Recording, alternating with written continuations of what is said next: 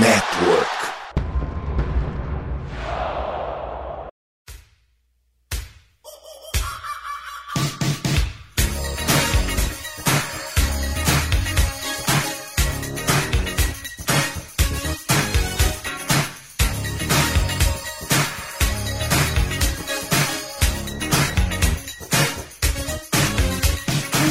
Fala galera, estamos de volta para mais um Minnesota Vikings podcast, o seu MVP dessa vez de número 145145. Infelizmente não é do jeito que a gente gostaria de estar conversando com vocês nesse momento, mas mesmo assim não tem jeito de falar mal de uma temporada que o time superou tudo que se esperava dele muito antes da hora e já está com vaga garantida nos playoffs. E para falar hoje, num programa que não é com aquela alegria e satisfação que a gente queria, mas estamos aí, né, risada? Afinal de contas, a gente não escolhe é, alegria na hora que a gente escolhe torcer para os Vikings. Felipão, primeiramente, bom dia, uma boa tarde, boa noite, seja a hora que o pessoal esteja ouvindo a gente. Vitor, ah, eu acho que eu vim participar do episódio certo, né? Porque eu, como corintiano, não ganhei nenhum clássico no ano passado. Ganhei um só contra o Santos. Então perder para rival de divisão não me machucou tanto assim. Mas é. como, como aqui é um podcast para falar sobre, sobre vitórias, acostumado a falar sobre vitórias, é meio ruim pra gente, né? A gente não tá acostumado com isso, né? Pois é, a temporada nos deixou mal acostumados, inclusive, Exato. você foi falar de por ser um clássico, a gente que fez 3-0 muito rápido nessa divisão e agora já tá 3-2, né? O trem tá só é. ficando mais feio também. Não tem como, você dormiu, o trem passou, filho. e também ele, o nosso faz tudo, meu querido Vitor Bosco. Como é que você tá, meu filho? Tudo bom com você? Salve, salve, galera. Mano, eu tô bom até assim, tipo, de boa. É, pra galera que tava esperando que essa lineup aqui do, do podcast ia estar tá ah, xingando o Cousins, da minha parte não vai ter tanto xingamento, não. Desculpa decepcionar aí, pessoal. Você só vai xingar nele, ele na hora de falar do Cousins. Antes disso, não.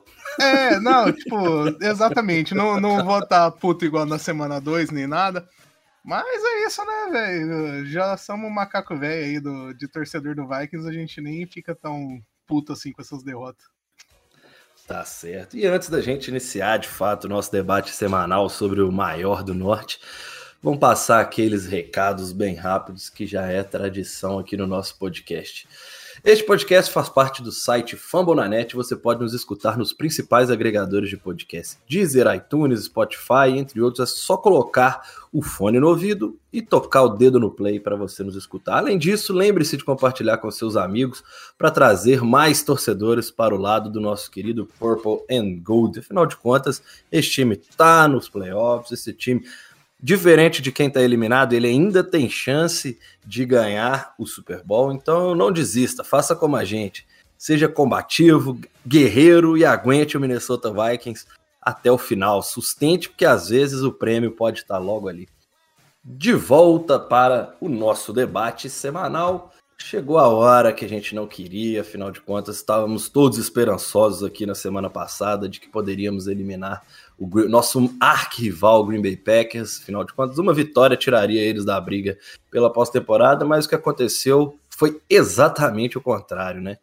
É, vitória do Green Bay Packers por 41 a 17 no último domingo, literalmente uma surra de chinelo, e nem foi por conta que o Aaron Rodgers jogou muito ou alguma coisa do gênero, foi muito mais porque o time do Minnesota Vikings tem esses apagões e custou muito caro. Jogo que foi para o intervalo 27 a 3 para os Packers e na volta do intervalo, terceiro quarto zerado, último quarto 14 a 14, números finais de 41 a 17. Do lado dos Vikings, Kirk Cousins, 18 passes completos de 31 tentados, 205 jardas, um touchdown e três interceptações. Para ter ideia o quão ruim foi Nick Mullins, esse jogo para os Vikings, né? Nick Mullins teve que entrar ali no final para dar números finais, terminou a partida com quatro passes completos, quatro tentados, 57 jardas e um touchdown. No jogo corrido, Alexander Madison apareceu como o melhor dos Vikings, com 8 carregadas para 38 jardas. Kirk Cousins teve 3 carregadas, 37 jardas. E Dalvin Cook lá embaixo, 9 carregadas para 27 jardas. No jogo aéreo, Jalen Naylor, para ver novamente como foi ruim o time, só no garbage time que esse time conseguiu ter números positivos. Né? Jalen Naylor, 3 recepções, 89 jardas, 1 touchdown. TJ Hawkinson, 7 recepções, 59 jardas. KJ Osborne, 7 recepções, 59 jardas e 1 touchdown. O resto teve menos de 20 jardas, não vou nem citar. Percebam, Justin Jefferson tá nessa brincadeira de não ser citado. Do lado dos Packers, Aaron Rodgers, 15 passes completos de 24 tentados, 159 jardas e um touchdown, assim como Jordan Love também entrou ali no final, dois passes para 9 jardas.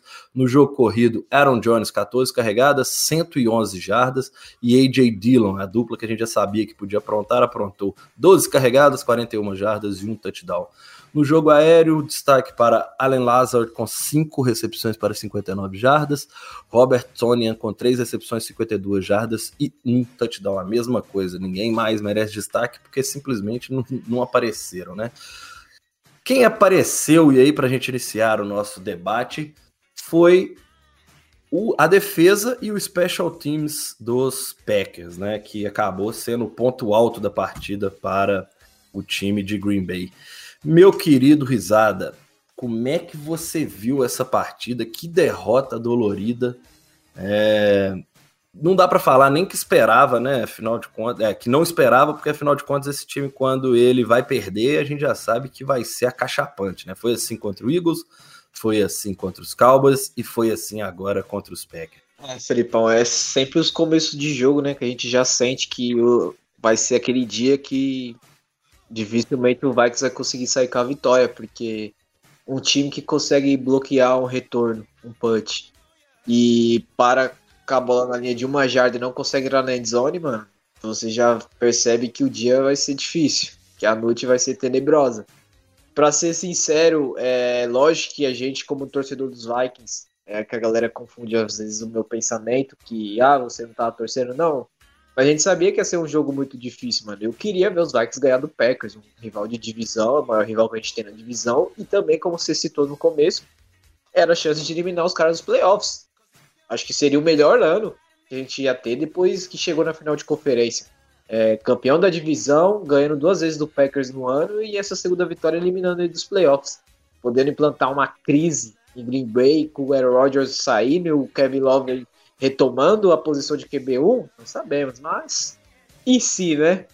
Então, tipo assim, eu já achava que ia ser um jogo muito difícil.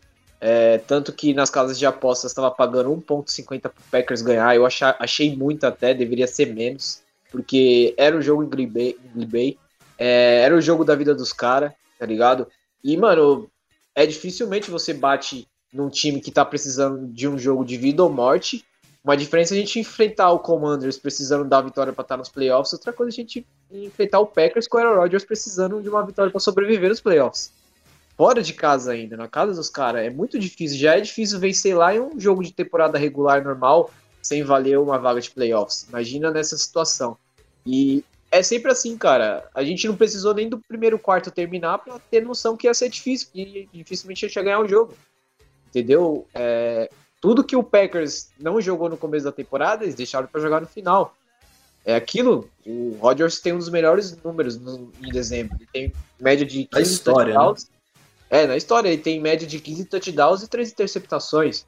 Então quer dizer, o cara vira o MVP de temporadas regular no final que o, a temporada regular vai se desenhando pro final.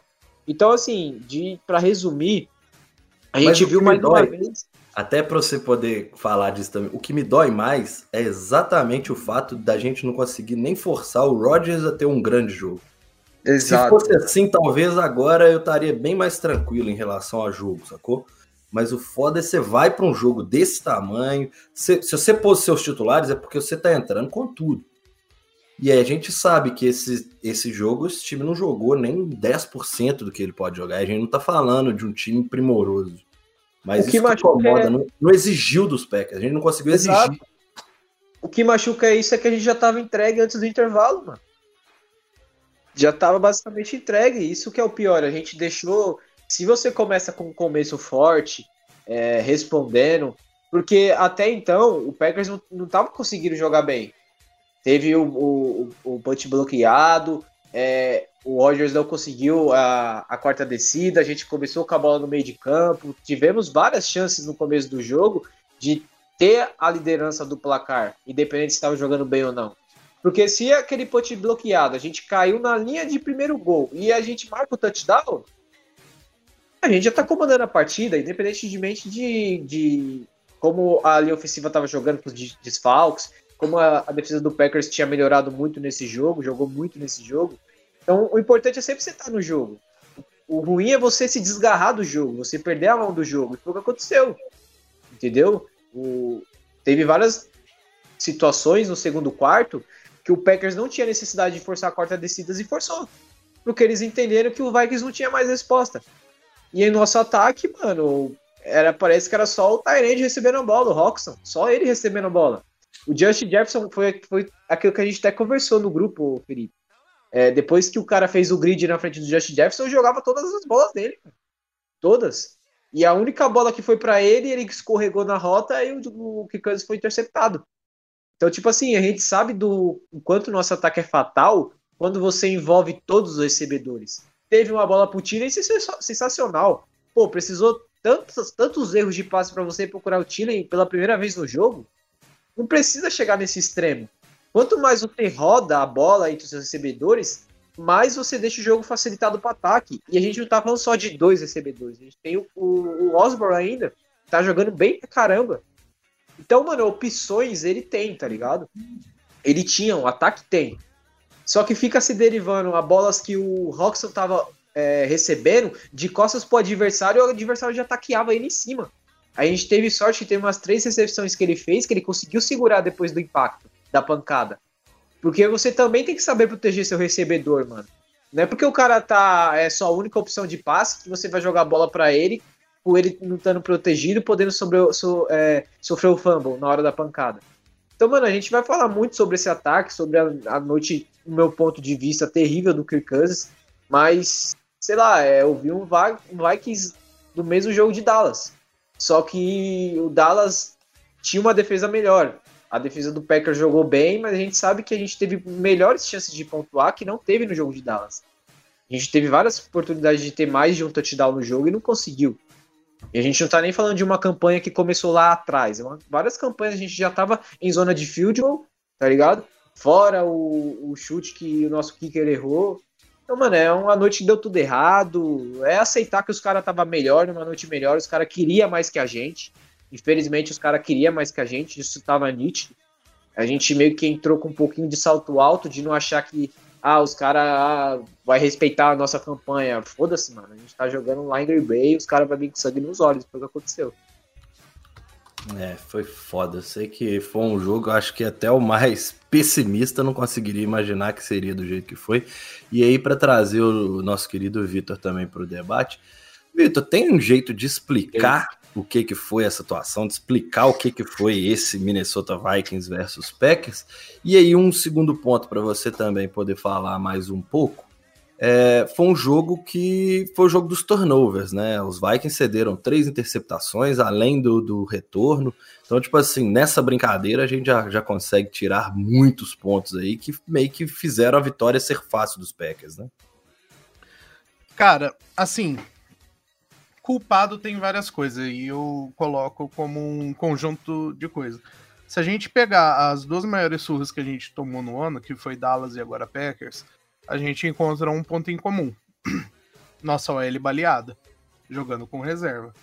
E não só a gente já chegou com a OL reserva, como também entrou mais reserva no começo do jogo logo, quando a gente perde o nosso center, que já era o reserva, e perde o nosso right tackle é, logo no começo. Só aí com uma defesa competente atacando o jogo aéreo já seria algo para se preocupar. A gente ainda conseguiu alguns tempos de pocket bom em, em uma jogada ou outra. E em uma dessas que conseguiu um tempo bom foi que o Cousins ele sofre aquele fumble lá meio bizarro mas eu não consigo falar que a culpa foi inteiramente do Cousins é, nos turnovers, até porque dois deles foram recebedores nossos escorregando, um Justin Jefferson e o outro o TJ Roxon. É, pode ser muito de é, da qualidade do campo que estava lá, irrigação, por estar no frio, mas não interessa. Eles escorregaram e essa estatística cai no colo do Cousins, mas essas duas especificamente não são culpa necessariamente dele. Achei sim que ele foi besta pra caralho é, no momento que ele segura aquela bola e toma aquele fumble imbecil. É, é porque até, inclusive, nesse ponto, né? É, para chegar na NFL, esses caras eles têm que jogar num nível assustadoramente alto.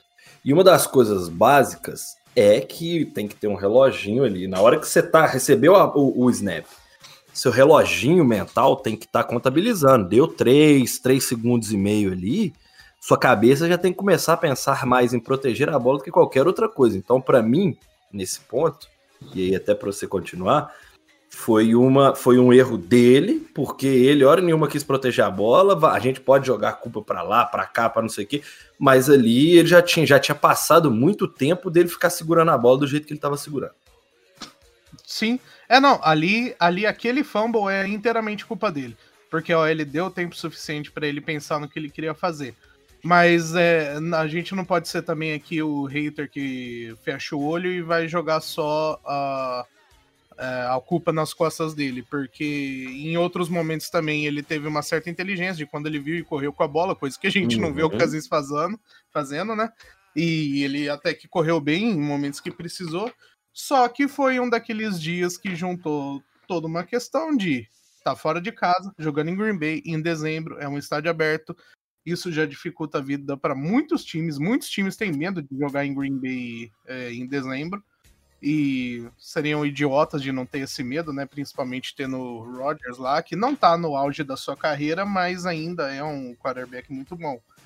E o, o estádio em si atrapalhou, a gente deu para ver que o nosso terceiro center ali ficou perdidinho com o barulho que a galera fez, ele não tava, claramente não tava preparado para entrar nesse jogo. Mas precisou de entrar.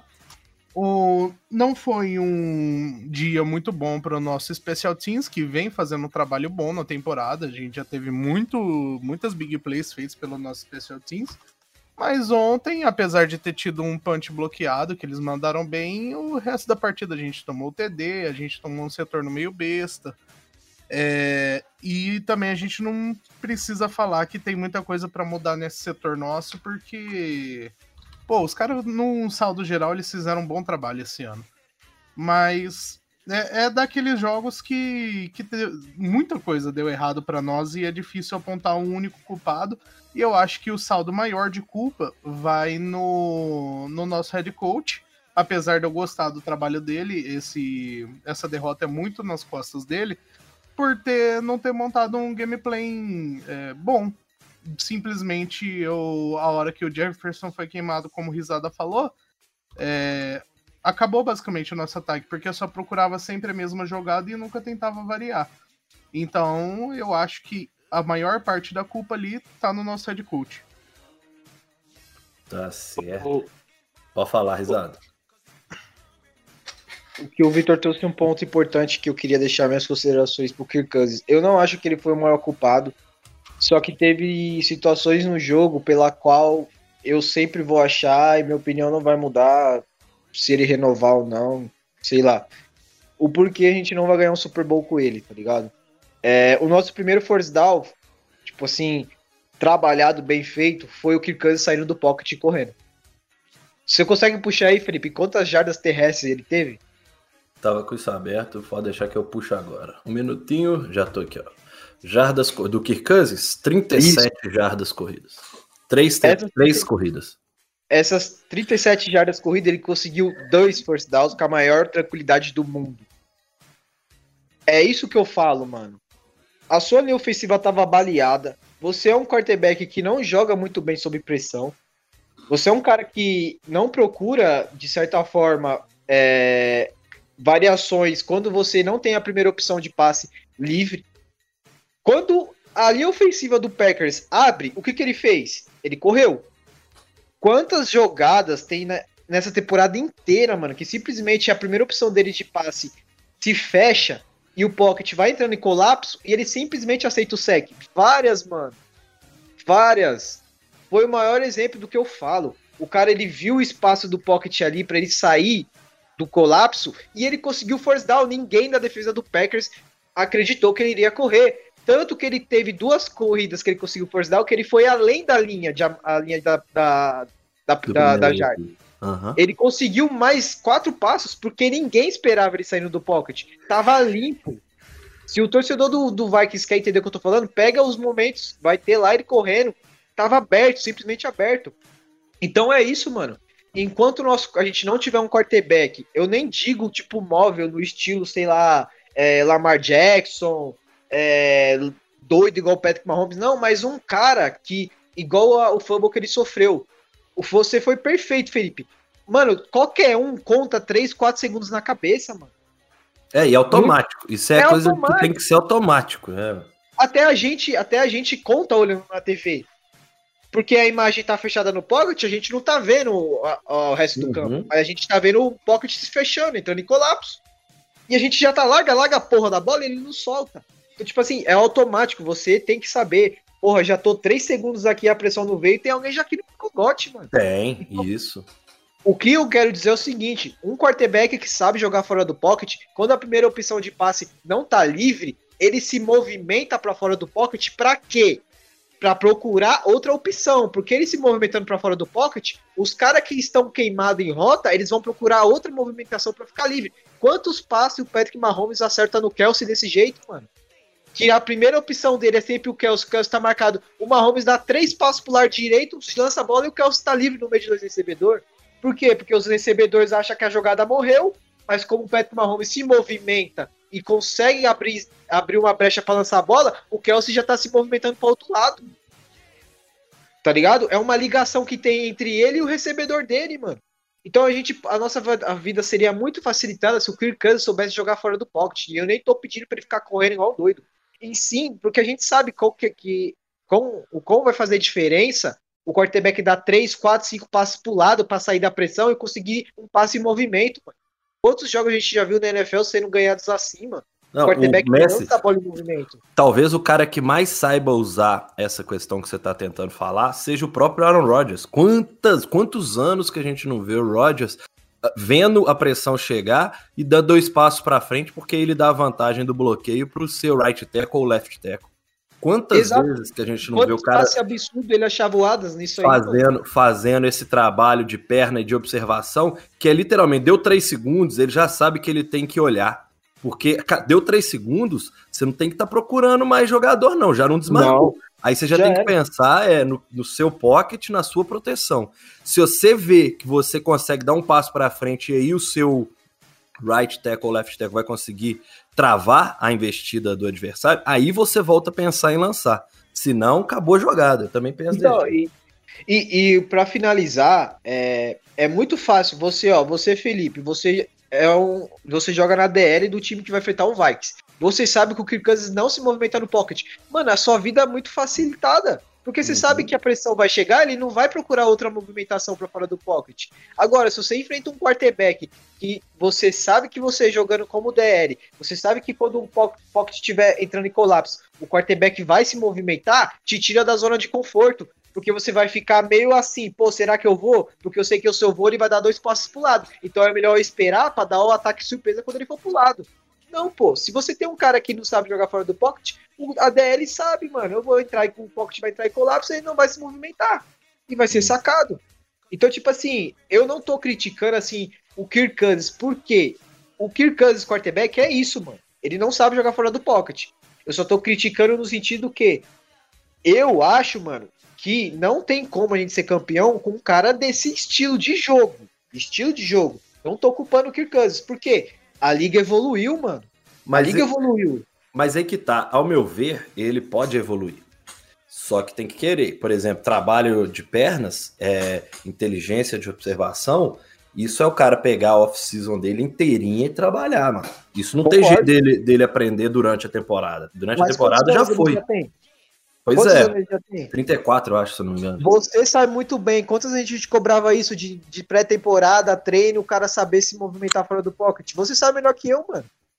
É. Que a gente ficava é no maior, no, a gente ficava no maior vontade de ver o cara tentando trabalhar isso. É ele, ele mostra, não... ele mostra que ele é bom. Assim, sim, inclusive, sim. até estendendo mais esse assunto um pouquinho, o Kirk Cousins ele mostra que ele, ele pode não ser elite, porque elite pouquíssimos são mesmo mas ele mostra em algumas jogadas que ele tem aquilo ali para ser, sacou? Ele consegue fazer jogadas que QBs elite não fazem, só que ao mesmo tempo ele faz umas jogadas tipo essa que um QB que é um bom QB já não pode fazer. Que é 3, 4 segundos e ele tá lá com a bola desprotegida. Isso é, é, é pequeno, mas é, meio que é, é, o que a gente vai vendo e vai vendo que separa ele cada vez mais disso. Pro, pro, pro pessoa que tá ouvindo a gente entender, a gente não tá dizendo que o Kirk Cousins não serve. É que assim, o estilo de jogo dele. É muito difícil você ganhar com um quarterback que não vai ganhar jogos sozinho. E assim, então, vitória não é estatística de QB. Eu não. e o Henrique, a gente bateu isso dois, três anos, a gente bate nessa tecla. Vitória não é estatística de QB. Porém, os grandes quarterbacks acabam ganhando jogos. É isso. Independente do que acontece no jogo inteiro. Isso. Eu vou só, né, para meio que finalizar aqui o, essa parte da Cousins. Na verdade, até discordo que é impossível ganhar a liga com esse estilo. Eu acho não, que dá. dá para ganhar, a gente já viu dá. times piores Só ganhar. que para isso a gente precisa de uma OL muito boa. Só que pra gente conseguir colocar uma OL toda próxima do nível do Derrisal, por exemplo, que a gente tem ali na nossa OL, vai precisar de muita grana. Só Ou que a maior parte é, só que a maior parte do nosso cap tá no nosso QB. É o que eu tô falando a vida toda, mano. então, pra é gente é poder ter sabe, o tempo mano. que o Kirk Cousins precisa, a gente precisa de uma OL muito boa. Se a gente tiver uma OL muito boa, eu acredito que esse cara aí pode ser MVP de temporada sim, fácil. Mas tipo... para isso precisa de dinheiro. tipo assim, o, o, quando eu vejo os caras lá no grupo do MVP, o Rafão e etc, falando de renovação do Kirk Cousins, mano, eu tenho vontade de vomitar, mano. Mas relaxa, é que ano que vem ele já tá garantido, filho. É, pelo não, menos que vem nós ainda vamos arder nessa aí. Você vai ler a cláusula do cara, ele não pode ser negociável, mano. É, é, não, no ano que vem ele não pode ser trocado, não. Não, tipo assim. Pô, como, gente... como, já tá mais ou menos falando, meio que batendo, a gente tinha falado no início que a gente não ia bater tanto no Cousins, mas é porque é de tabela, né? A gente não tá batendo no Cousins, a gente tá batendo no estilo Cousins e meio que botando as limitações dele. para mostrar que com ele talvez não dê. Eu, eu sou do, do ponto igual o Vitor, porque a gente já viu é, vários times chegando em Super Bowl. Por exemplo, o Kirk Cousins é mais jogador que o Jared Goff. E tava lá jogando Super Bowl. Hum. O Garópolo é muito menos jogador do que o Kirk Cousins. E tava lá jogando Super Bowl. Só que aí, todos esses times, quando a gente fala, se você olhar para o time, o time era infinitamente melhor do que o Minnesota Vikings no contexto geral. Mas aí, o que eu de vocês, eu queria saber se tivesse que eleger o que, que foi pior nesse jogo? O que, que nos Vikings, no caso, foi pior nesse jogo? Ataque, defesa ou special teams? Ataque. Ataque. é unânime, né? sabe por quê, Felipe? Porque a gente sabe da limitação da nossa defesa. E tipo assim, eu acho que é insultar a minha inteligência o ataque ver que a defesa tá dando picos para você vencer o jogo e você não aproveitar tá ligado? Uhum. E a gente é, não tem uma defesa você... igual do, do Baltimore Ravens que só. Eu acho que eu tenho uma frase para você, pra você nesse, nessa sua fala aí. É, se você sabe que uma pessoa é limitada, você não cobra dela mais do que você já sabe que é o limite dela. Mas você cobra de quem pode te dar a mais. Não, Exato. eu acho que nem só isso, porque a defesa ela conseguiu alguns momentos bons no jogo que deu a bola pra gente. É, tanto é que no começo o Aaron Rodgers não tava fazendo porra nenhuma também, mano. É, ele tinha uma hora que o nosso no ataque... primeiro quarto. Uma é. jarda já tava 14 pontos. Só que a hora que o nosso ataque pegava a bola para tentar castigar o Packers, a gente não fazia nada. Então, foi, foi isso. Não, é pros caras entenderem, a gente não tá aqui passando pano pra defesa. A gente mano, é que assim. Ao contrário, a gente tá falando que a defesa é limitada. É, eles são é, ruins, mas que a gente já sabe que eles são ruins e não, não tem como melhorar. Exato. Então vamos fazer a nossa parte, porque é a nossa parte que pode salvar o time. Eu não quero dizer aqui que a gente tem mais que todo mundo. Só que eu, eu pelo menos vejo isso um pouco do Vitor e do Felipe. A gente entende as limitações. Então, quando a gente aparece no grupo defendendo a defesa, mesmo a, a última jogada ela cedendo 40 jardas. 400 tá jardas, essa porra a gente tá querendo dizer o seguinte: quando teve oportunidade que a defesa tava jogando bem, o ataque, que é o, o setor mais preparado do time, não aproveitou. Tá ligado? Isso é você estar tá ciente das limitações que sua defesa tem. É como o Felipe falou. Você sabe até onde você pode cobrar. Tá ligado? Então, tipo assim, o cenário seria muito mais diferente se você tivesse aproveitado as oportunidades que a defesa te deu. Por que você tem que aproveitar? Porque ela não é uma defesa boa, ela é inconsistente. Entendeu? Então a gente perder tempo ficando mais puto com a defesa é dar tiro no escuro, mano. É, eu tô nessa daí. Pra você, Vitor, por que o ataque é a mesma coisa? Cara, eu fecho total e ainda inteiro. A gente fica batendo na defesa de novo, é chutar cachorro morto. Quem a gente tem que xingar ainda da defesa é o Donatel, mano. Porque em habilidades é isso que a gente tem, tá ligado? A gente tem umas peças muito boas, mas um conjunto zoado. É isso. E aí também, já que a gente tá falando da parte ruim, afinal de contas, depois dessa. Do jeito que falar de nada bom. Tanto é que né, a atuação foi tão ruim, tão traumática, que ela ocasiona uma. Como é que a gente fala? É efeito borboleta, né? É, é efeito em cascata. Efeito borboleta, não é efeito em cascata. Que uma porrada de coisa que vinha bem, vinha forte, a gente agora tem que repensar. E aí eu citei aqui, botei na pauta pra gente poder debater, que essa atuação ela foi tão ruim que sumiu hype, sumiu a confiança que todo mundo ainda tinha no time para os playoffs. E aí, com todo mundo que eu falo, é somos nós que torcemos para o Minnesota Vikings, porque a gente sabia essas limitações todas desde sempre, a gente fala disso semanalmente. Só que ao mesmo tempo a gente ainda sabia e considera que esse time, ele, do mesmo jeito que ele perde jogos desse jeito e perde, pode perder para todo mundo, ele pode ganhar de todo mundo. É, como é que fica para vocês? E aí, a parte talvez mais importante, né? Foi tão ruim, mas tão ruim essa atuação, que ela afetou até o Justin Jefferson. E aí, hoje, a gente tem que olhar para isso. A gente vinha falando de duas mil jardas, a gente vinha falando de bater o recorde do Megatron. E aí, meio que agora isso ficou extremamente complicado. Nós estamos nós falando de mais de 180 jardas num jogo para ele, para conseguir chegar nisso sendo que no próximo jogo talvez nem time titular vá para campo. Então, como é que tudo isso talvez interfira? É bom um time limitado saber que ele é limitado, ou é ruim porque esse time precisava, talvez o mais que ele precisava era da confiança que talvez ele tenha perdido no jogo de ontem? É, olha, questão de acabar com o meu hype, é difícil falar de um hype porque eu, eu sabia muito bem como o nosso time estava eu sempre, assim, desde, sei lá, acho que semana 6, que a gente, 6, 7, que a gente começou a ver como tava sendo o nosso Vikings aí desse ano, é, dava para perceber que é um time totalmente possível de perder do Houston Texans, mas ganhar do Kansas City. Do Buffalo Bills, usar é, o que aconteceu. Mesmo. É, exato, dá para usar o que, exatamente o que aconteceu. Então, nesse jogo que ia ser lá em Green Bay, eu já tinha total noção de que, de que qualquer coisa poderia acontecer. A gente poderia ganhar dos Packers na casa deles, como a gente poderia tomar o pau que a gente tomou. Então, não foi nada decepcionante, não acabou com o meu hype pra temporada, porque eu sei que nos playoffs pode acontecer a mesma coisa, cara. Nos playoffs a gente pode acabar ganhando de um 49ers, como a gente pode na... perder do Giants como pode perder do, do Giants e, ou perder até mesmo do 49ers, sei lá, porque o nosso time esse ano é isso, e não, e não tem querer, não tem mais essa não de, ai, ah, não, eu quero que ganhe, ganhe bonito, não, não, não existe isso nessa temporada para nós. E agora a questão do Justin Jefferson, cara, infelizmente eu acho que até por um, se a gente, se o O'Connell tá com pretensão de chegar em algum ponto longe nos playoffs, é, não pode colocar o nosso time titular para jogar e vai ter que deixar esse recorde do Justin Jefferson para outra temporada. Agora, se ele acha que não vai, não vai ter como chegar longe, bota o moleque lá para quebrar recorde e foda-se, mas eu prefiro que, mesmo que as chances sejam baixas, é, a gente ir com o time tinino pro playoff, porque qualquer coisa pode acontecer em playoff, cara. E eu acho que é um sacrifício válido a se fazer jogar com time reserva e não dar os status que um jogador estrela nossa precisa, mas a gente ter mais chances é, depois lá na frente. Porque vai ser muito difícil a gente recuperar essa Seed 2, porque vai depender do 49ers perder o último jogo e o adversário deles é.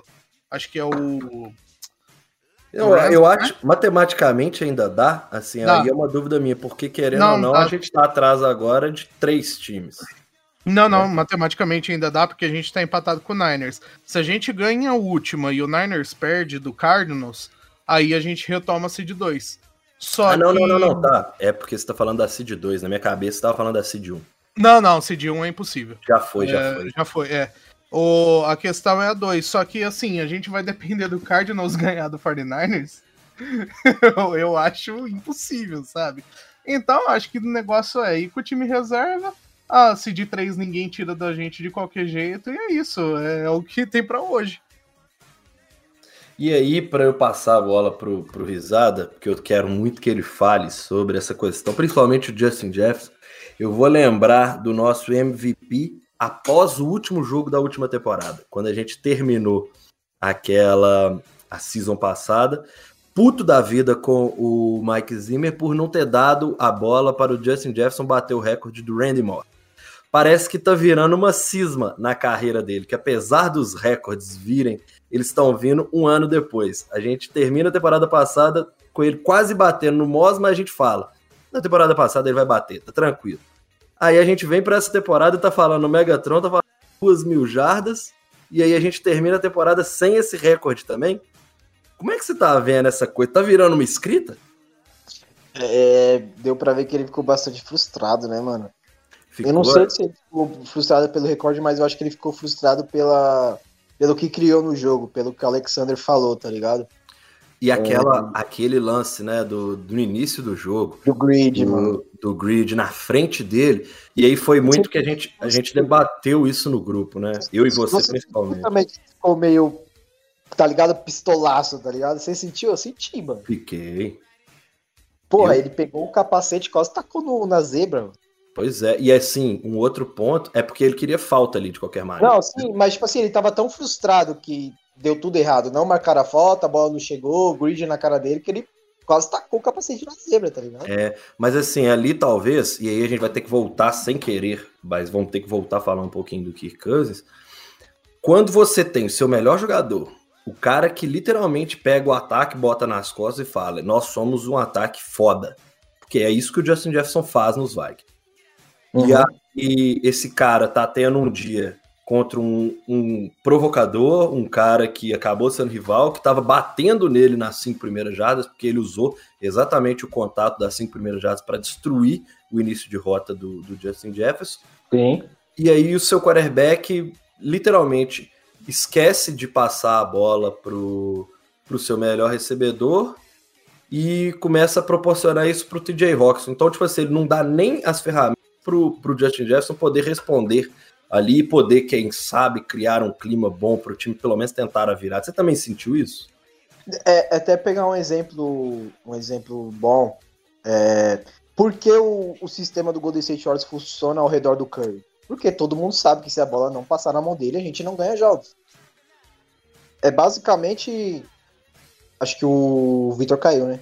Caiu. Vamos, vamos nós dois, ele já. Aí, já voltou. Então já voltou. Ele edita essa porra aí, ele que se foda. Internet caiu, caralho. Então, mano, é basicamente porque o Golden State Warriors tem que passar, o sistema é o Curry, porque se ele não tiver no jogo, ele, a gente não ganha jogos, isso é pro Vikings. Se o Justin Jefferson não tiver conectado no jogo, ele não, o Vikings não ganha jogo. Quer outro exemplo? Aquele que o Daniel Alves falou sobre o Messi, que o Messi tem que estar conectado o jogo inteiro na época do Barcelona. Porque ele sabe que o Barça não vai ganhar o jogo sem o Messi desconectado do jogo. Funciona pro Vikings. Se o Justin Jefferson não entrar no jogo, a gente não vai vencer, mano. Não importa que você tenha a Dantine, o Roxton, o Osborne jogando bem, o Dove correndo com a bola, não importa. Se ele não entrar no jogo, a gente não vence. Só que aí vem outro exemplo que você citou bem sobre o Kirk Cousins.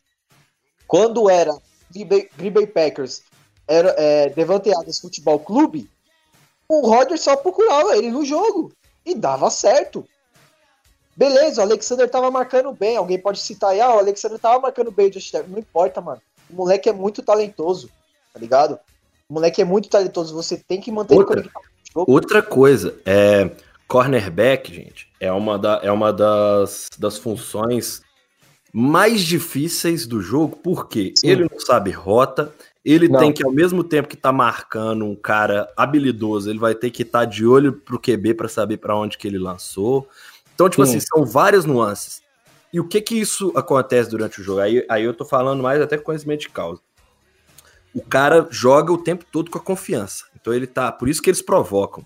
Por isso que cornerback e wide receiver são os maiores provocadores, porque a confiança ela é 50% do jogo. Ali, do jeito que tava, já tava 90-10. Se você não passa a bola e dá uma chance do Justin Jefferson para virar ali, para tipo assim, conseguir uma desse igual na hora que ele desceu, primeira coisa que ele fez foi apontar e ir na cara do cara. Por quê? Porque ele sabe que ali ele podia estar tá virando. Mas Sim. a bola precisa ir para ele. Você vai precisar, ah, mas, mas é arriscado. Velho, o jogo tava semi-perdido. Se você não consegue colocar seu melhor jogador, ele tá perdido. Aí é 100% de certeza. E aí que tá, você não é você não consegue, você tem que colocar, né, mano? Uhum. Muda a rota. faz, é. faz, faz, é, como é que chama? Curl, né? Que você vai e volta, começa a fazer umas coisas diferentes para pôr o cara no jogo. Dá três recepções seguidas para ele de cinco jardas e manda ele na cara do cara. Pronto, velho. Você mudou o momento do jogo, pelo menos naquele duelo. Sim, e outra, se você não tenta passes para ele, já era. O cornerback ganhou o jogo. Ganhou o jogo. Ganhou o jogo. Porque a arma principal dos caras não tá recebendo bola, tá ligado? E simplesmente a gente tá vencendo o jogo assim. Então pro, pro, pro Alexander ali tava mil maravilhas, mano. Ele poderia chegar no final do jogo e falar que anulou o Justin Jefferson, porque ele não estaria errado. Porque as únicas bolas que chegou, o Justin Jefferson não conseguiu a recepção. Então, tipo assim, a gente deu brecha para uma, uma situação que não poderia acontecer. Porque, independentemente que o Josh Jackson escorregou na, na rota e foi interceptado, teve todo o lance do grid, mas mesmo assim, você sabe que numa bola em profundidade ele tem muito mais talento que esse corner para receber uma puta bola perto da, da, da end zone, tá ligado? E fazer um grid na cara dele, irmão, já volta pro jogo todo mundo. É. Entendeu? Essa questão do Jefferson, né? tipo assim, ele teve um dia ruim e tinha muita Sim. gente falando que, é, tipo, não um torcedor do Vikings, porque o torcedor do Vikings sabe da qualidade desse cara, né? Mas tinha muita gente querendo provocar, falando, olha isso de Tim Jefferson. Mano, você tem uma noção que o cara tomou provocação de um jogador que tava tendo. É, que toda hora tem que ser marcado em marcação dupla. Aí, por causa de uma marcação dupla, ele tem um jogo ruim e os caras ficam provocando. E mesmo assim, ele é líder de jardas na temporada.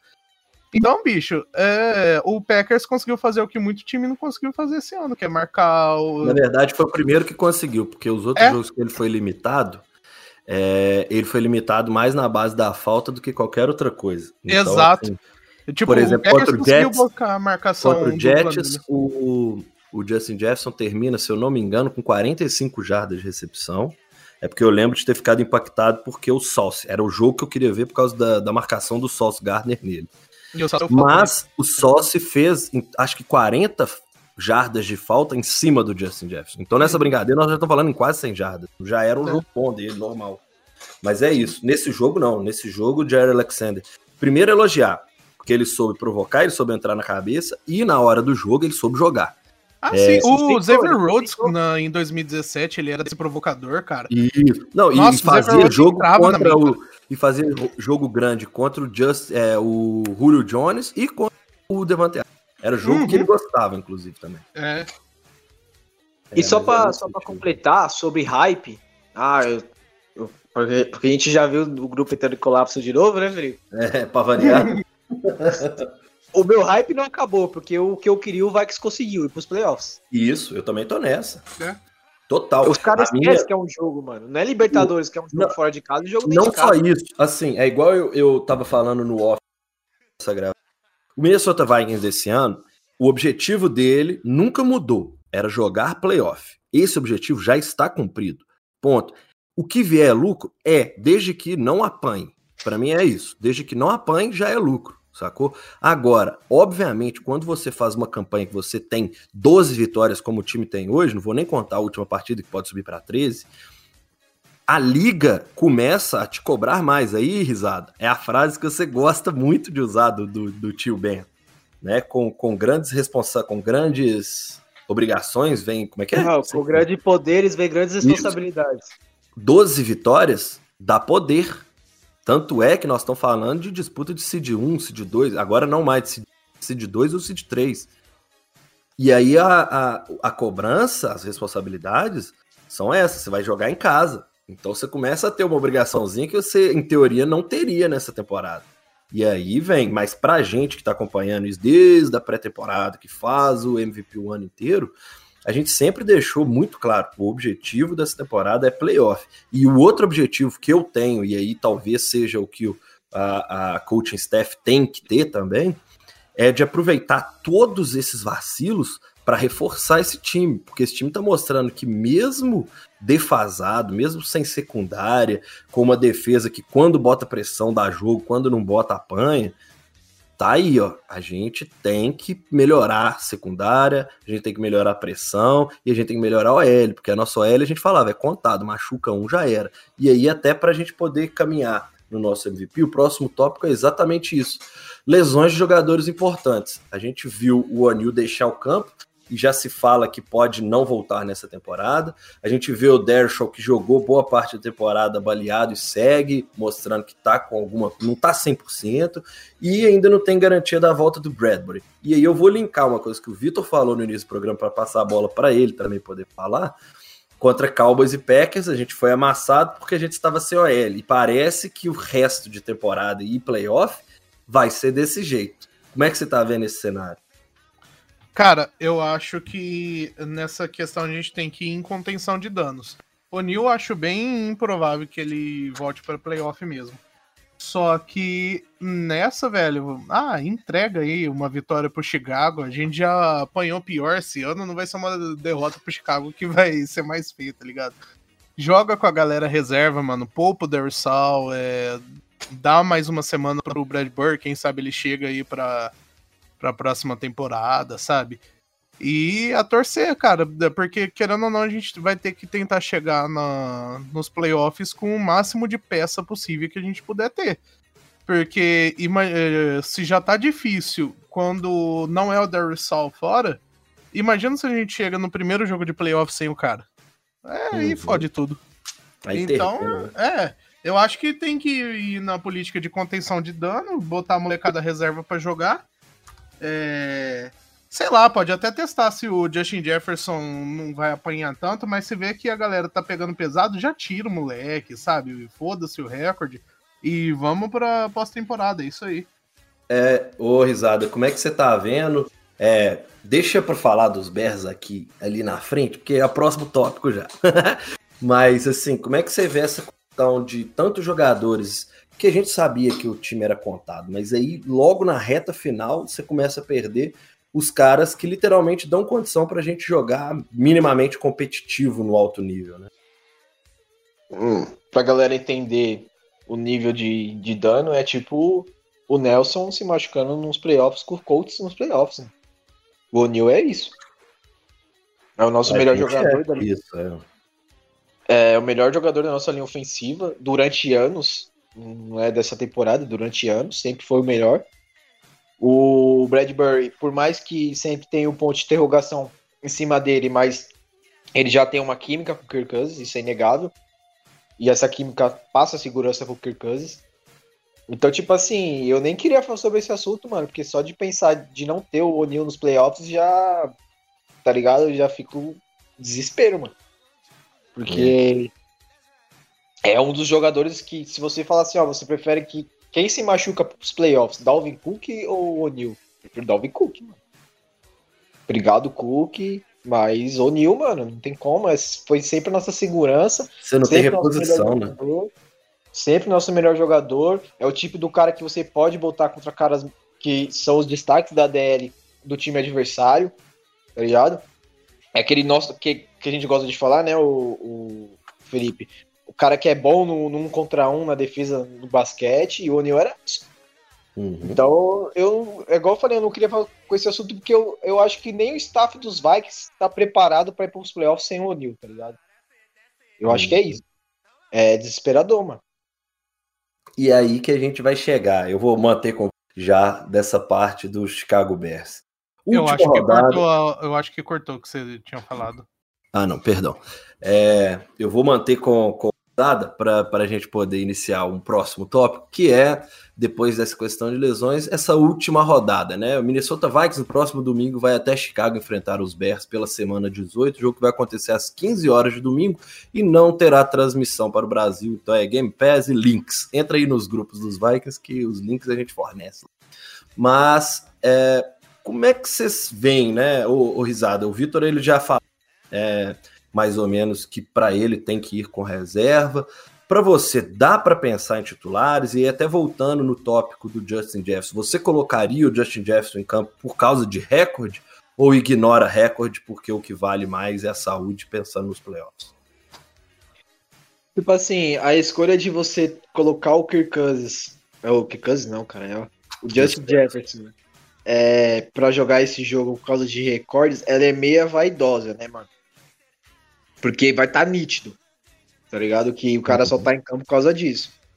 Então, assim, eu acho a ideia de colocar ele um primeiro, primeira parte do jogo que seja, igual você comentou, se vê que a galera tá pegando pelas você tira, por causa do, do, do recorde. Por que eu quero dizer isso? O Justin Jefferson é um tipo de jogador que, assim, você é grato a ele, tá ligado? Fica esse sentimento, né, mano? Uhum. Você olha para ele e você, fala, você fica com a dúvida, caralho, mano, ele merece tanto, tá ligado? Mas não tem necessidade de eu pôr, não fica esse sentimento?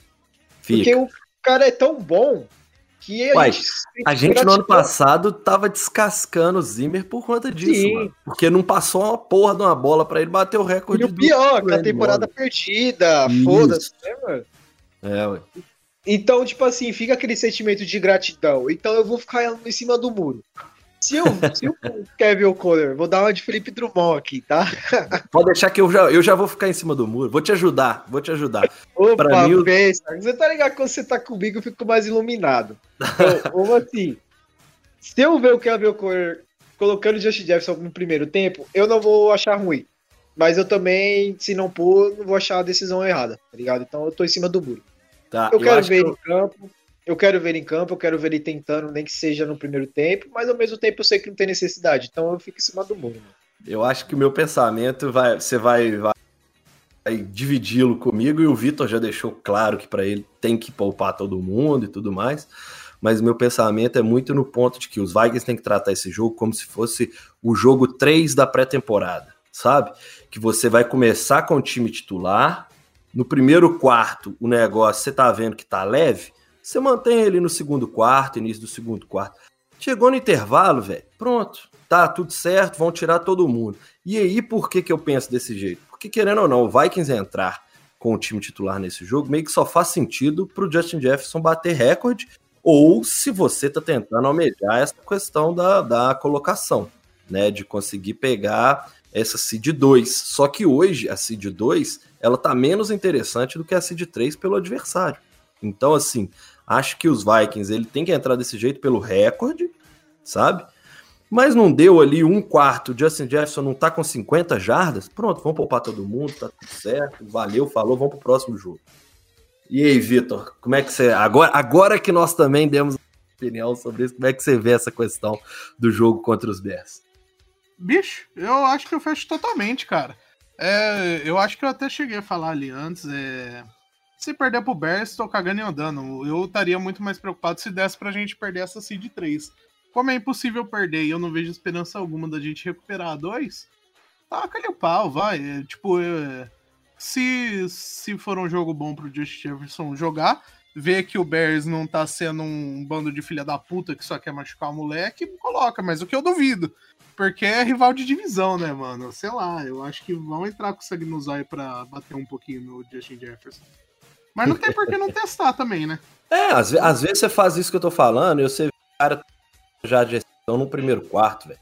É. Tipo assim, tipo assim pra, pra, completar o raciocínio, a gente tem dois caras que eu acho que topariam nem, nem que se fosse jogar um quarto para tentar dar jadas pro Justin Jefferson. Kevin O'Connor, porque ele transpira ser um cara que é paizão, tá ligado? Ele não vai uhum. conseguir virar pro tipo pai e filho, ele não vai conseguir virar pro Justin Jefferson e falar assim, ó, oh, a gente vai poupar você. Não, Jefferson, vamos fazer o seguinte, joga um drive, quer dizer, joga um, um quarto, pode ser? O Jefferson vai olhar com os olhos arregalados e eu quero, pode ser. Kirkans, um quartozinho só pra passar a bola pro Josh Jefferson, o Kirkans vai querer também, tá ligado? Uhum. ah, vai, o Cousins vai fácil, mano. Vai, então, tipo assim, eu vejo uma coisa ligando a outra. Eu tô com o Felipe e também eu tô com o Victor foda-se, é, não vai fazer questão da gente ganhar essa porra. Tá ligado? Seria gostoso ver a gente, o Kirk Cousins alinhando no pocket, o Justin Jefferson, a Dantilha aberta, mesmo a gente sabendo que vai ser Justin Jefferson Futebol Clube, seria bom pra caralho. tá ligado? Então eu tô Pô, nessa, mano. Eu, eu, eu, que- eu, tipo assim, eu tô com vocês.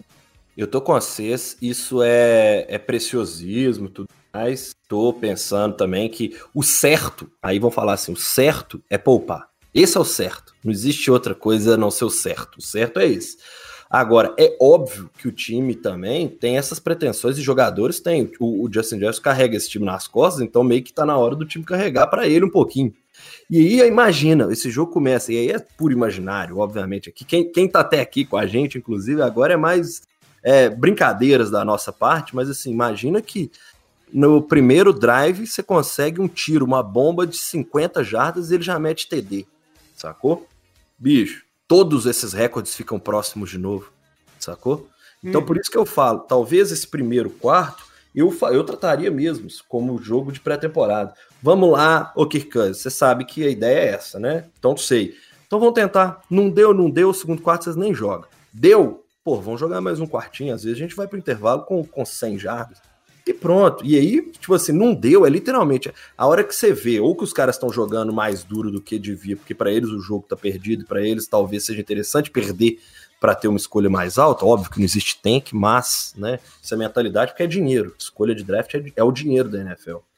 Então, tipo assim, os caras talvez também não queiram ter essa intensidade do jogo. E aí, cara, é o jogo para você deitar, para você chegar bem nos playoffs, retomar um pouco dessa confiança, entre outras coisas também. E aí, para o nosso último tópico, antes das perguntas que o Risada vai trazer para a gente, esse é coisa curta, mas assim, vocês viram a definição da- do calendário da última semana? Primeiramente, eu queria saber o que, que vocês acharam, porque a NFL conseguiu a proeza de ter um jogo que não é um confronto direto por playoffs, direto que eu falo é ganhou, tá nos playoffs, como é Titans e Jaguars, porque o Lions, ele pode chegar na partida do domingo à noite contra os Packers, já é eliminado. É só se Hawks ganhar e os, os Lions vão entrar em campo contra os Packers já eliminado. Então, tipo assim, ajudou muito esse calendário para os Packers. Como é que vocês viram essa definição da, da NFL em colocar esse jogo como o último de domingo? Ah, bicho, eu, se eu falar sobre isso, vão me chamar de clubista. Mentira, eu vou falar assim. É, mas você tá no lugar certo. É, não. A, a NFL adora, adora ver esses QB, tipo, em situação boa, sabe? Principalmente o Rodgers, cara. Tipo, chega, chegou a ser ridículo ano passado darem o MVP pra ele. Beleza, que ele foi muito bem na temporada regular, mas a premiação é depois da pós-temporada já, tá ligado? A NFL, a NFL sempre mamou o Aaron Rodgers, Tom Brady da vida aí. E estão tentando facilitar pros caras, mano. Tipo, isso é óbvio. É, Até porque eu acho que o Lions tem muito mais possibilidade de chegar mais longe do que o Packers num playoffs, mano. Mas é isso, cara. Pau no cu do Packers.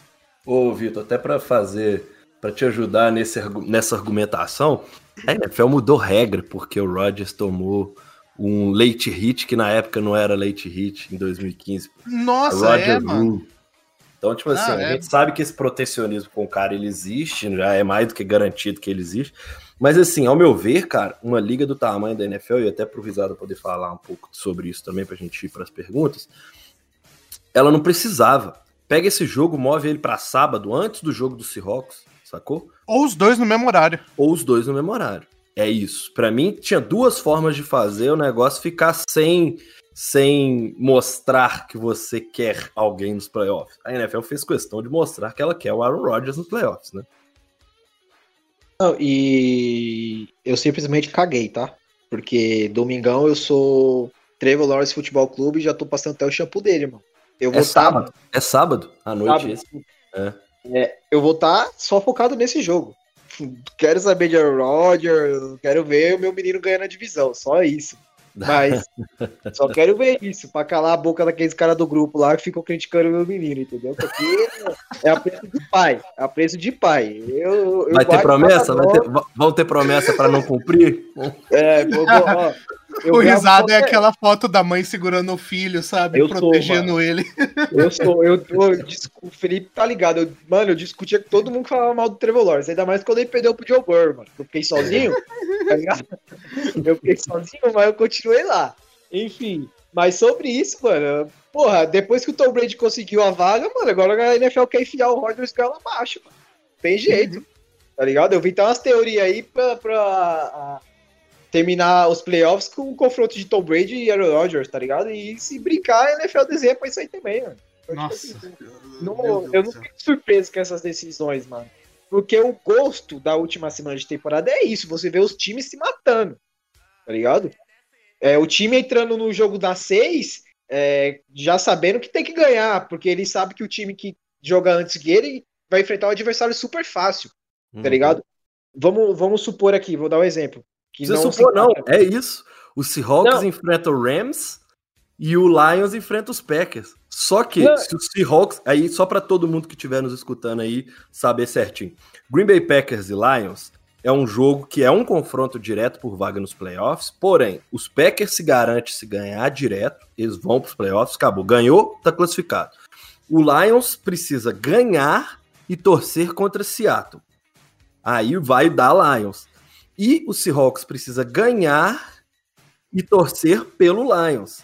Só que o Seahawks joga antes. Então, o Seahawks fizer o trabalho dele, que é ganhar o jogo contra o Rams, o Lions está eliminado. Ele entra para jogar o jogo contra os Packers, que em teoria é para ser o grande jogo da rodada, nisso eu concordo, mas não como o último jogo, o jogo solitário. Ou bota os dois no mesmo horário, ou tivesse trocado, colocado Titans e Jaguars para ser o Sunday Night, porque esse de fato, quem ganhar classificou, acabou, não tem outra Assim, interferência. Deveria E- ser. É título de divisão em, em- em jogo, mano. Deveria ser o último jogo também. Exatamente, exatamente. Então, meio que a NFL ela priorizou, de fato, assim. é, e aí eu não posso falar que foi intencional, mas tá muito na cara que foi. Ah, muito, claro que foi. Muito. porque os caras colocaram, de fato, o Aaron Rodgers pode entrar em campo precisando. é. Os caras escutam a gente, cara. É, precisando. é, os os cara, o cara vai entrar em campo, além deles saber que ele entra precisando da vitória, ele pode entrar com outro time já derrotado, sacou? Então isso é Mano, foda. não, é foda. né? Aquela mamada gostosa, É, padrão. demoraram a temporada toda, mas apareceu. Enfim, vamos A para culpa as do. Minnesota Vikings que não ganhou aí, ó. É, isso é verdade. A única É, culpa que é. nós temos é de, de proporcionar isso para a NFL. Traga as perguntas, meu querido Risada. Vamos lá. Teve mais uma, por enquanto que a gente fazia essa suruba desse podcast. Que delícia. Vamos lá. Bruno Coutinho, aí vocês ficam aí. É, Vai o Vitor nessa, eu prometi pro é, irmão que eu ia responder o. Felipe, o Felipe, como ele tem a prioridade de, de pai aqui, ele escolhe qual que ele responde. Não, eu tinha falado que eu ia responder pro irmão no podcast, então deixa pra mim. É, exatamente. Tudo aí já escolheu. Vamos lá, Bruno Coutinho. Vocês pensam, você, Vitor, que deveríamos poupar o time titular contra o Bears, pensando nos offs, ou ir com o time titular para ainda ter alguma chance de seed 2? Não, eu acho que a Seed 2 é inalcançável. E a gente volta no que falou lá. Coloca só no começo um ti- o time titular para ver se consegue bater recorde do Jefferson. Se vê que a galera tá batendo e que não vai rolar, tira e vamos tudo com reserva. E já era. A- Seed 2 é inalcançável. O 49ers não vai perder pro Arizona. É isso aí. É a pergunta do Felipe, que é um ditador que escolheu o que ele quer. Uma hora eu tinha que ser, né? Três anos aqui eu não fui ditado. Aí você pergunta: dá para confiar no Primos, Kirk Vamos falar claro. Olha as stats. Mas ontem que errou tudo. E nada, outras derrotas também. Eu não entendi que ele escreveu tudo errado, mas em tese ele quis dizer, né? Ontem ele errou tudo, independente das stats, né? E Uhum. também é, reper- repercutiu em uma derrota. Mas ele é elite. Quis dizer que tá ironizando, que independente dos erros dele, ele continua sendo elite. Então é contigo, Felipe Dumont. Se você conseguiu entender essa pergunta do Herman. É, não, é. Confiar é uma coisa que a gente tem que confiar no conjunto. Assim, é, a gente fala várias vezes essa questão de vitória não é estatística de QB. Né? Durante o programa a gente usou isso. A questão do Kirk Cousins é que, ao meu ver, ele não é o limitador para esse time. Não é ele que limita esse time de chegar mais longe. Ao contrário, ele, ele é o cara que, pelo menos nas últimas duas, eu queria falar três, mas vou- vou usar só ano passado, que para mim foi o melhor ano dele nos Vikings, e esse ano, que até antes desse jogo ele era o quinto em TD e em jardas da liga. Então, tipo assim, é um, um bom ano do Kirk Cousins. Mas ele não é o limitador. Ele, esse time tem várias coisas que limitam mais do que o Kirk Cousins. Porém, para um cara que não é elite como o Kirk Cousins conseguir ser confiável, ele precisaria que o time todo tivesse jogando muito mais do que tá. E aí eu falo, o ataque tá jogando bem, mas a defesa não tá. E isso já mostra que você depende mais do QB do que você deveria depender. E aí você vai cobrar mais dele. E aí por isso que eu vejo o não como limitador, mas ao mesmo tempo ele não é o elite, que foi a parte irônica, e ele nunca vai ser o elite, mas ele faz jogadas que quarterbacks elite têm dificuldade de fazer. Então, assim, talento, condição para para dar o próximo passo, até vejo no Kirk Cousins. Cobro melhorias, como a gente cobrou nesse programa, a questão do trabalho de pernas e desse de contar é, os segundos mentalmente ali, tá ciente que ele tem que proteger a bola em alguns momentos, ao invés de ficar procurando é, passe onde já não, não tem mais tempo, já não tem pocket para ele ficar procurando passe. E outra, a crítica que a gente fez nesse MVP foi porque ele conseguiu dois first, first downs para mais de 10 jardas correndo. Isso. Ele mostrou que ele tem condição, inclusive, de fazer coisas diferentes do que a gente já é, então a gente não tá criticando, a gente tá falando óbvio. Ele tem talento, só que ele não consegue executar com frequência. Uhum. Vamos para a última pergunta. É... Do, uh, do Carioca, o Bazoni, sei lá, do que, do que eu soube pronunciar o nome desse desgraçado. É... essa, essa derrota foi boa para nós colocar no lugar que realmente estamos foi boa para mostrar que não somos elite e que essas vitórias são surto coletivo. A gente nunca foi elite, mano. É e, a gente nunca, eu... e nunca foi surto é. coletivo, não da parte Sim. do torcedor dos Vikings, talvez da liga, que é o que eu falei. A galera quer cobrar os Vikings pela temporada, pelo número de vitórias. Mas quem parou para assistir os jogos dos Vikings, mesmo as grandes vitórias, viu um time inconstante. Normalmente, times inconstantes não vão muito longe. É, é basicamente, normalmente morre. Eu, eu até falei no, no, nosso grupo do MVP que o que os Vikings estão tentando evitar agora, vão tentar evitar nos playoffs, é o que a gente viu acontecer com Steelers 10-0. Que era o time que todo. Era o elefante em cima da árvore. Todo mundo sabia, via o, o elefante e falou: uma hora ele vai cair. E aí lá caiu. A gente hoje é o elefante em cima da árvore todo mundo olha e vê o Minnesota Vikings lá e fala: esse time vai cair. A Mas gente torce para que não caia. Ainda não caiu. Não, e sinceramente a gente está no lugar exato que a gente merecia estar, tá, porque ganhamos jogos e isso levou a gente a ser campeão da divisão. Não, exatamente. Todos os jogos que a gente ganhou foi merecido. É. E outra, fizemos por onde ganhar. E você vai falar, ai, mas como que eles ganharam? É, mano, pergunta como que os adversários perderam, então, foda-se. É, só explicar como o Miami Dolphins tem essa campanha ridícula. Exatamente. Uhum. E outro, outro ponto. É, os, o Minnesota Vikings tem quatro derrotas, tá? Quatro derrotas. Três.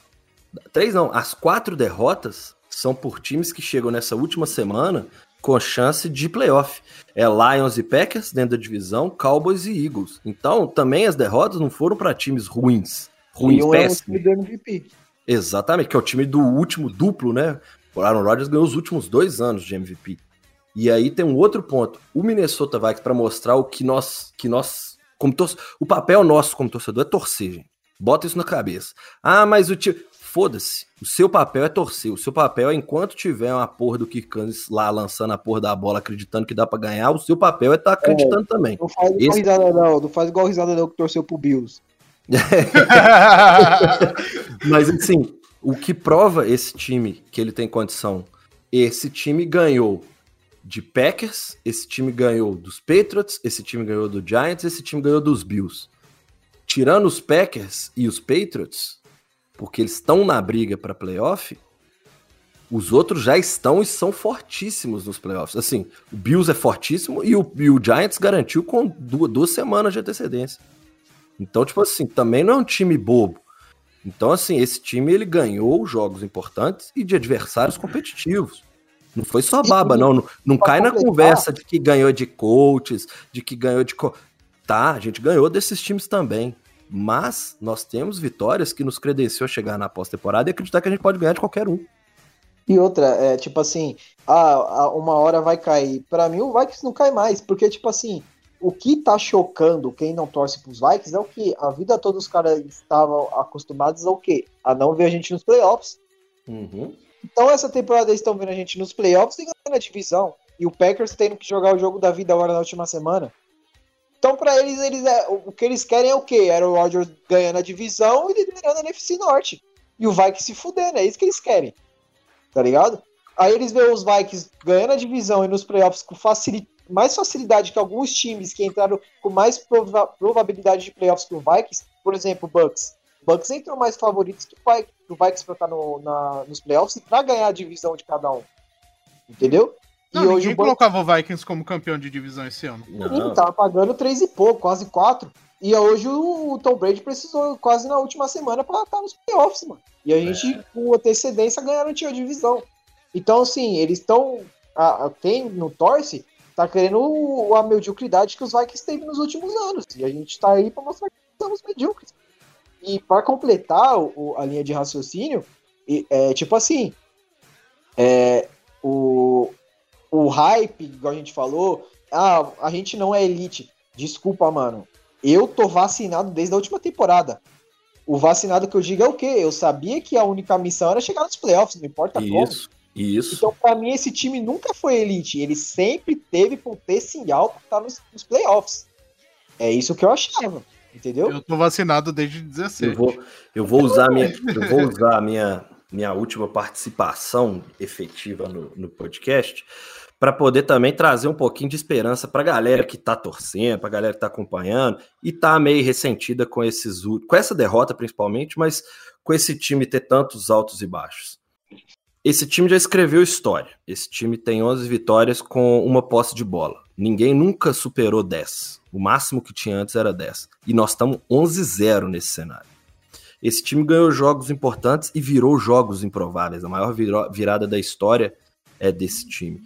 Esse time tem talento como Justin Jefferson. Eu vou falar de alguns nomes que já não estão mais no auge, mas Zadarius Smith, Daniel Hunter, Eric, Eric Kendricks, Patrick Peterson é, e o nosso querido Harrison Smith, na defesa, inclusive.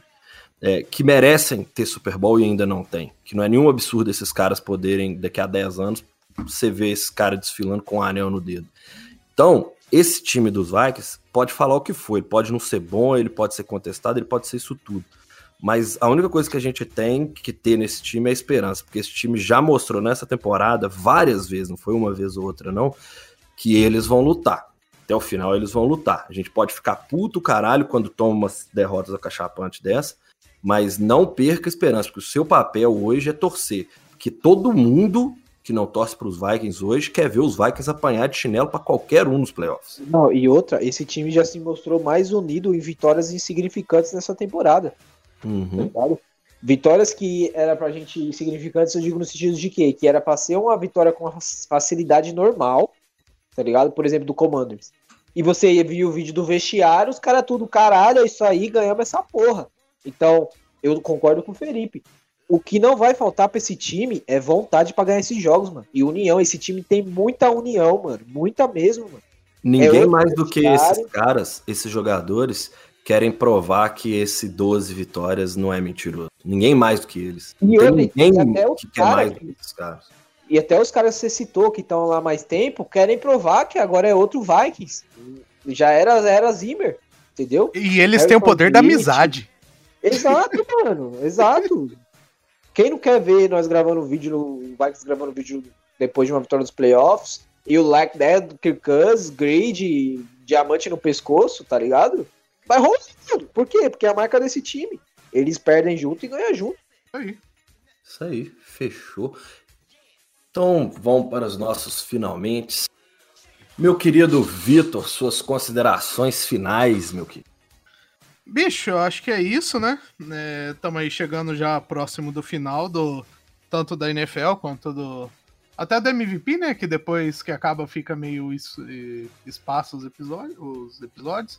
Calma, Sô, Mano. nós vamos até fevereiro ainda. Vamos, Tenha não, fé. vamos, mas ainda assim tá perto do fim, né? Falta o quê? Só seis, só seis jogos até o Super Bowl? Aquela música triste, coloca aquela música triste da quando o Chaves vai pra cara. É, vai pra Acapulco. Mas eu, eu espero que, que a gente ainda vai, vai ser feliz ainda nessa temporada. E não se desesperem se perdemos pro Chicago, porque não vai ser nenhum fim do mundo e a gente se vê semana que vem. Meu querido Risada, suas considerações finais. Não vamos perder, porque o Mullen vai estar lá, tá ligado? Ele já se mostrou um, um ótimo quarterback, lançando passe para touchdowns, entendeu? Muita fé no menino Mullen. Vamos ganhar do Chicago Bears com o Just Fielder passando vergonha. Mas brincadeiras à parte, o que eu mais queria é isso, mano. Sensação de playoffs, frio na barriga, cerveja gelada, tá ligado? A gente sentia falta disso. A gente tá cansado de ver outros times jogando playoffs e a gente assistindo com a camisa dos Vikings sem, sem, sem se sentir representado. Então eu queria isso, mano. Queria sentar num domingo de NFL no meu sofá e ver meu time nos playoffs. É torcer, porque é um jogo, tudo pode acontecer. Da mesma forma que o Josh Allen sofreu um, um touchdown na linha defensiva na endzone, poderia ser basicamente uma ajoelhada para acabar o jogo. Os Vikings mar marcaram o touchdown e venceram o jogo. A gente pode vencer qualquer um nesses playoffs aí. Milagre de Minneapolis, maior virada da história. É, da mesma forma que a gente é dos times mais azarados, a gente é um dos times que sempre acredita e tem fé até o final. Então vamos estar tá junto aí. E se for do resto, o importante é estar nos playoffs. É isso aí. Eu vou me despedir, mas antes, só uma coisa. Once Caldas já ganhou Libertadores, o Eagles com o segundo quarterback conseguiu o Super Bowl. Nada é impossível. Se for para ser, será. E vai que é esse o ano nosso. Eu sou o Felipe Drummond, me despeço de todos vocês. Esse foi mais um Minnesota Vikings Podcast, o seu MVP de número 145. Aquele abraço, meus queridos. Esqueceu de citar que o Romarinho fez gol na boboneira.